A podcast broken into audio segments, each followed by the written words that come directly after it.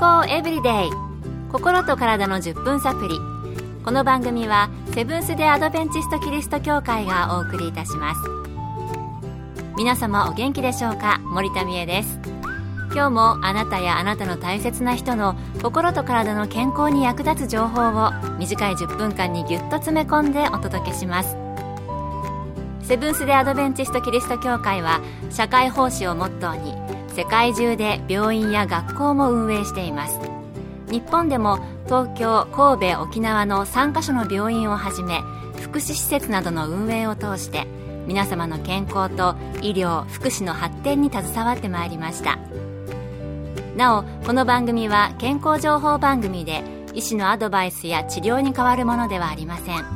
すでに投薬を受けている方また病院に通われている方はかかりつけの医師の指導のもとこの番組の情報も参考になさってください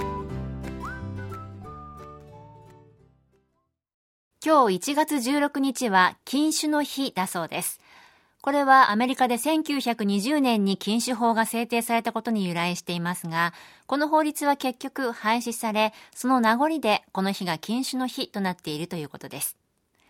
禁酒はお酒のマイナス面を避けるためにすると思いますが、アルコール依存症もその一つではないでしょうか。このアルコール依存症などで聞かれる依存症ですが、近年は様々増えているようです。アルコール依存症、薬物依存症、また、ギャンブル依存症、買い物依存症、いろいろ聞きます。そこで今日のトピックは依存症です。この内容以前にもお送りしましたが、禁酒の日にちなんでもう一度お届けしたいと思います。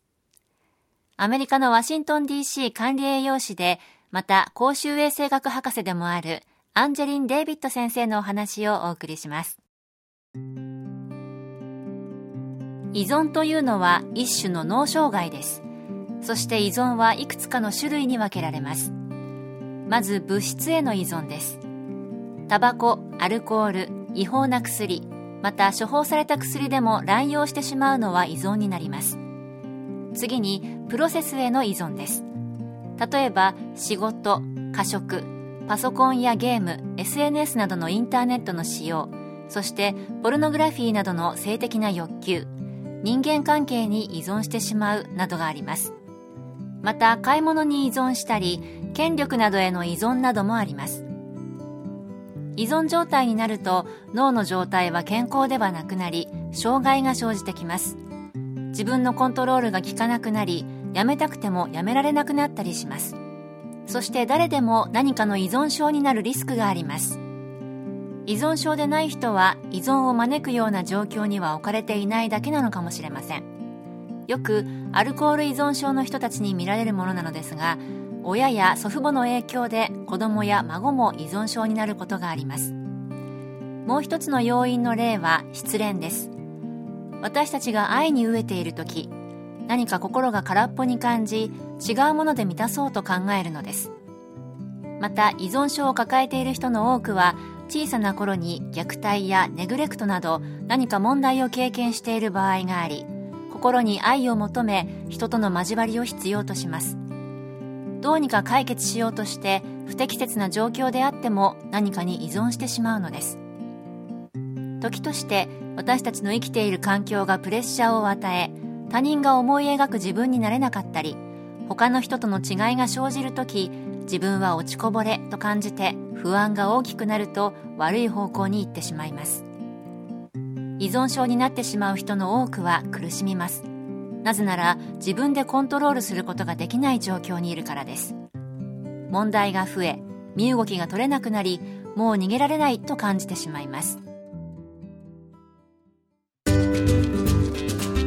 健康エブリデイ心と体の10分サプリ。この番組はセブンス・デ・アドベンチスト・キリスト教会がお送りしています。今日は依存症についてアメリカのワシントン DC の公衆衛生学博士アンジェリン・デイビッド先生のお話をご紹介しています。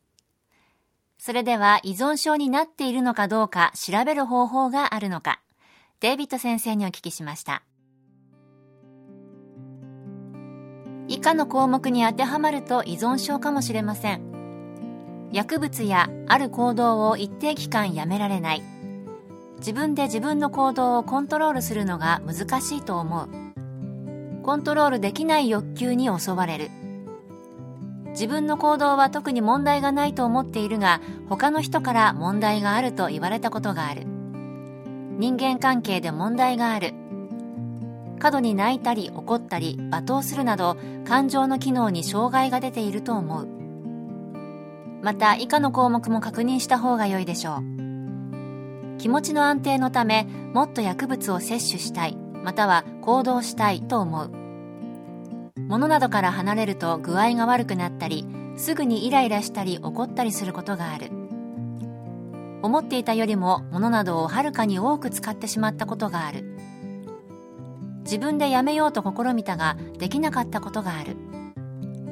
仕事や家など社会生活に重大な問題がある。また娯楽や趣味などの活動への興味を失ってしまった。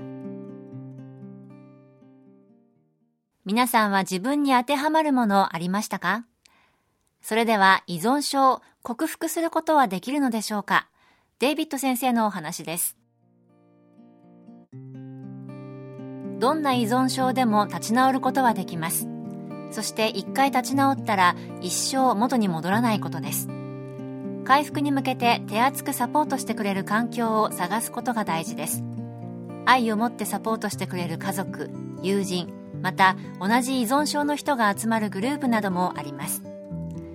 回復したら依存症に関連するような場所や人々は避けましょう。そして自分の行動を変えてみましょう。例えば同僚とタバコ休憩をしていた場合別な同僚と散歩するなど今までしてきた行動を変えましょう。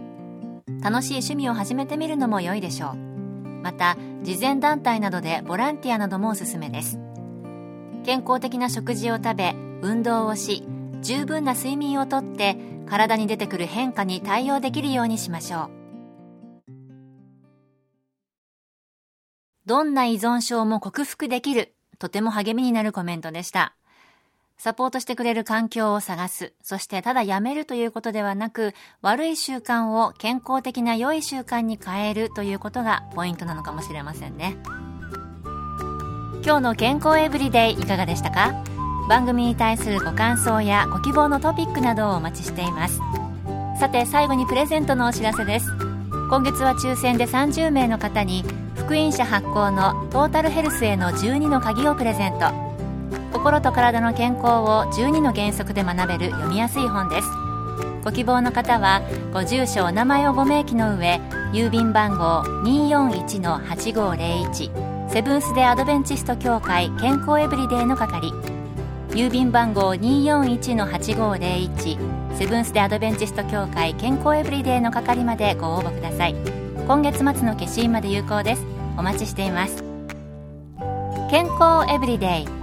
心と体の10分サプリこの番組はセブンス・デ・アドベンチスト・キリスト教会がお送りいたしました。明日もあなたとお会いできることを楽しみにしています。それでは皆さん Have a nice day!